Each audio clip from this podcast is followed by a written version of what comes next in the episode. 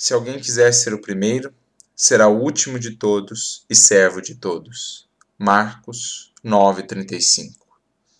A frase de Jesus segue ecoando séculos afora, convidando ontem, hoje e sempre a humanidade a refletir no que é realmente aquilo que traz a condição de grandeza à criatura humana. No mundo ou numa humanidade que por séculos tem buscado a grandeza do poder, da fama, do prestígio, da política, da ciência, da filosofia, do dinheiro, e que tem, por isso mesmo, naufragado séculos sem conta nas quedas, nos, nas lágrimas, nos clamores das consequências infelizes dessa busca desvairada para essa humanidade segue ecoando a frase de Jesus e a vida do Mestre. Se alguém quiser ser o primeiro, que seja o último e o servo de todos. Porque a lógica divina é completamente inversa da lógica humana na condição em que ainda estamos de humanidade. Na condição em que ainda enxergamos essa grandeza fora de nós. Essa grandeza por aquilo que orna momentaneamente a nossa personalidade transitória. Ainda estamos cegos pelo orgulho, pela vaidade, pelo egoísmo, para a verdadeira grandeza, com louváveis exceções das criaturas que já despertaram para a vida maior. A verdadeira grandeza que nasce no cristianismo ou na mensagem que o Cristo nos traz, a mensagem da própria lei divina, a grandeza que nasce e se consolida sobre a humildade, sobre aquele que apaga a sua luz para não ofuscar os demais, e com isso, nessa humildade, muitas vezes, nesse anonimato, consegue elevar a muitos corações ao seu patamar, elevar muitos corações em direção a Deus. A grandeza que se constrói e se edifica sobre o serviço, sobre o trabalho, não sobre cargos, mas sim sobre encargos, sobre deveres, sobre responsabilidades. Quão diferente não seria o mundo se aqueles que detêm cargos na terra entendessem a real dimensão dos encargos atrelados a cada cargo.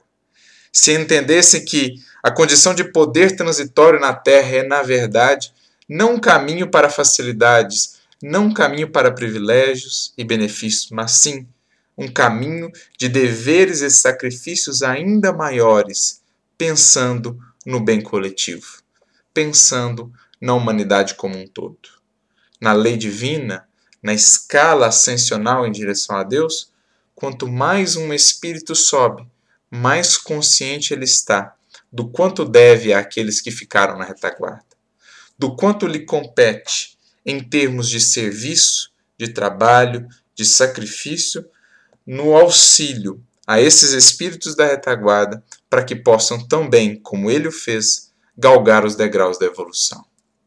Essa é a lógica divina. Esse é o conceito de grandeza para o Cristo, tão esquecido pelo mundo de ontem e ainda de hoje, mas que certamente será lembrado e consolidado no mundo do amanhã, no mundo da nova era em que finalmente a humanidade como um todo haverá despertado para os valores eternos e imperecíveis do Espírito, infinitamente mais valiosos do que todos os valores transitórios da Terra. Sequer podem ser comparados a eles.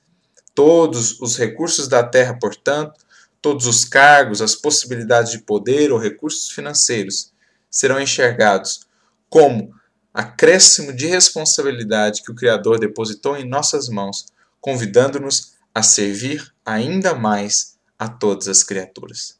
Entendendo essa lógica, estaremos entendendo a lógica do Cristo, a lógica divina, a lógica de que é grande aquele que verdadeiramente se faz pequeno para também engrandecer aos demais. Por isso dirá Emmanuel, comentando essa passagem, no capítulo 56 do livro Vinha de Luz. Nos departamentos do mundo materializado, os principais devem ser os primeiros a serem servidos e contam com a obediência compulsória de todos. Em cristianismo puro, os espíritos dominantes são os últimos na recepção dos benefícios, porquanto são servos reais de quantos lhes procuram a colaboração fraterna. Meditemos nisso e vejamos qual tem sido a lógica pela qual temos regido a nossa vida. Que o Cristo abençoe a todos nós e que permaneçamos em Sua paz.